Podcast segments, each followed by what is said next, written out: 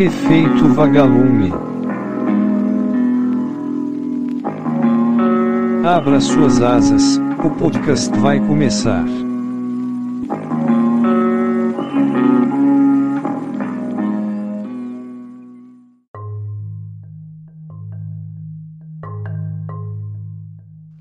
E aí, pessoal, tudo bem? Somos os estudantes do curso de Bacharelado em Ciências Biológicas da disciplina de Zoologia C, que inclusive eu tô com saudade, da Universidade Federal Rural de Pernambuco. O meu nome é Gabriel Coutinho e com a colaboração das minhas parceiras Alanis Negromonte e Beatriz Vasconcelos, irei apresentar mais um episódio sobre os artrópodes e equinodermos na economia e saúde, abordando um caso curioso de hemíptera e a sua importância. Bem, então vamos lá. Você sabia que as hemípteras compõem um dos mais diversos e variados grupos na face da Terra? Veja bem, a maior característica dessa ordem é ter metade da asa coberta por quitina, sendo bem dura, e a outra metade é meio mole e mais sensível justamente por ser membranosa. Eu acho que vocês devem conhecer alguns exemplos, como os percevejos, baratas d'água, cigarras, pulgões e cochonilhas. A maioria dessas cochonilhas atua como pragas agrícolas e elas aparecem muito em jardins, o que podem fazer mal para a maioria das plantas porque sugam sua seiva e as tornam mais suscetíveis aos fungos.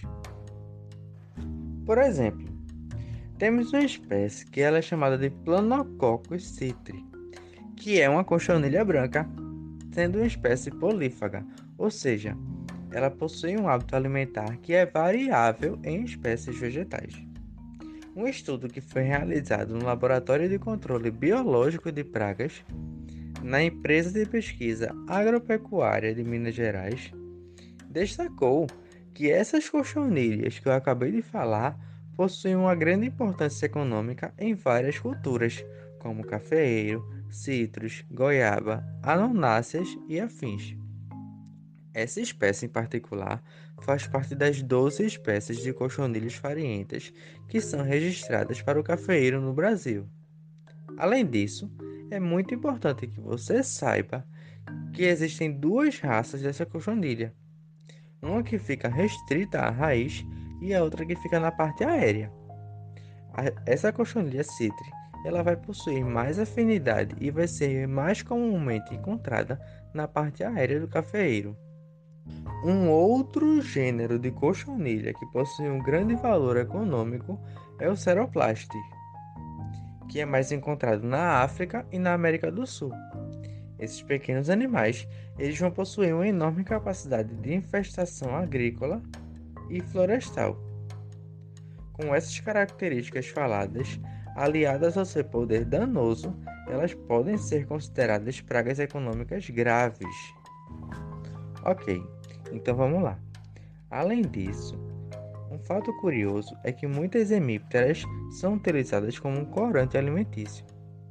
Como muitos de vocês devem saber, a indústria alimentícia vem utilizando corantes sintéticos como aditivos alimentares para torná-los cada vez mais atraentes aos olhos dos consumidores. Mas isso está se tornando cada vez mais prejudicial à saúde. Inclusive, a Organização Mundial da Saúde tem restringido a utilização desses corantes. Naturalmente, nós buscamos um meio alternativo e mais saudável. Por exemplo, as fêmeas da espécie Dactylopus coccus costa produzem um corante natural também conhecido como extrato de cochonilha ou carmim. Esse corante natural, derivado dessa hemíptera, é muito utilizado em alimentos como iogurtes, biscoitos, doces e suplementos alimentares. O pigmento que é encontrado no extrato desses animais é o ácido carmínico, que vai ser responsável por essa coloração. Então, Preste atenção nessa parte, tá? Por favor. Além da sua importância econômica, os hemípteras também possuem sua importância no quesito saúde. Como exemplo, e muito pouco conhecido por muitas pessoas, é o percevejo de cama, cujo nome científico é Simex lectularius. Eu vou repetir, tá? Simex lectularius.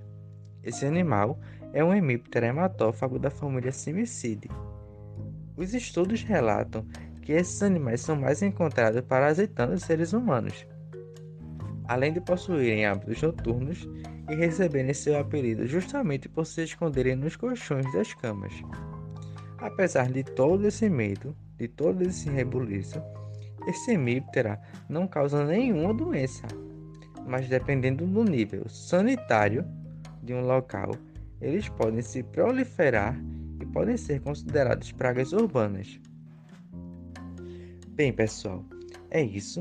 Eu agradeço muito mesmo por vocês terem ouvido esse podcast e espero que as informações relacionadas às hemípteras tenham acrescentado e contribuído no entendimento de cada um de vocês.